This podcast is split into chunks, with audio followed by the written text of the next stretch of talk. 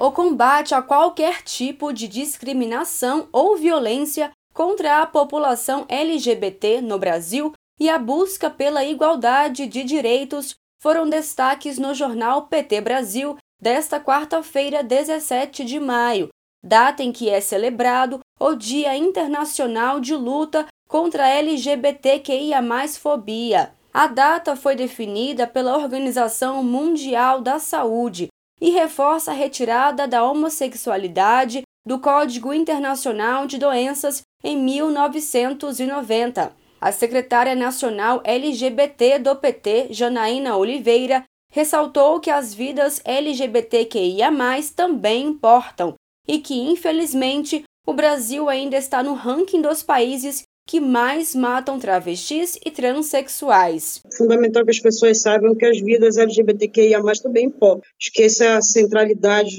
de um debate. A gente ainda vive num país que mais mata travestis e transexuais, que ao mesmo tempo, de forma muito contraditória, é também um país que mais consome né, pornografia com travestis e transexuais. É, é um país que a violência uh, de gênero, de identidade de gênero, da orientação sexual, ela ainda é um, movedor da violência, mas é que central que a gente debata políticas públicas e ações junto à sociedade para combater setores que se organizam para, partir do discurso de ódio, promover a criminalização de corpos. Janaína disse ainda que o Dia Internacional de Luta contra a LGBTQIA+fobia não é uma data somente para lembrar do passado, mas uma data para reforçar a existência da população LGBT e um debate junto à sociedade no mundo inteiro. E essa data é, não é somente para lembrar uma história, um passado, é, apesar de há tentativa de setores que ainda tentam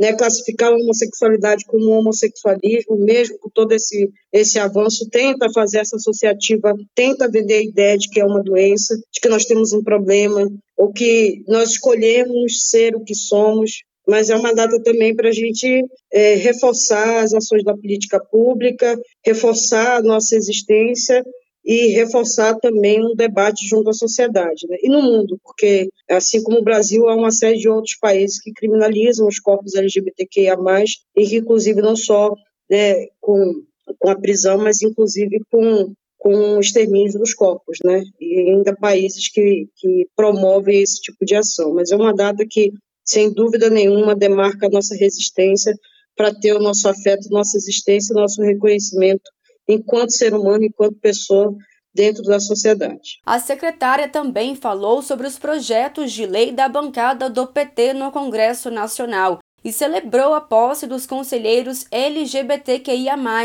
que será realizada nesta quarta-feira, 17 de maio, pelo ministro dos Direitos Humanos e da Cidadania, Silvio Almeida. Os governos Lula e Dilma transformaram a luta contra a homofobia em política de Estado. Dentre as ações realizadas, temos que a Secretaria de Direitos Humanos virou ministério, o que aumentou os recursos, a autonomia e o poder de transformação social. O programa Brasil Sem Homofobia, de promoção da cidadania a partir da equiparação de direitos e do combate à violência e à discriminação. E a Lei Maria da Penha, a lei federal passou a prever expressamente a união homoafetiva feminina.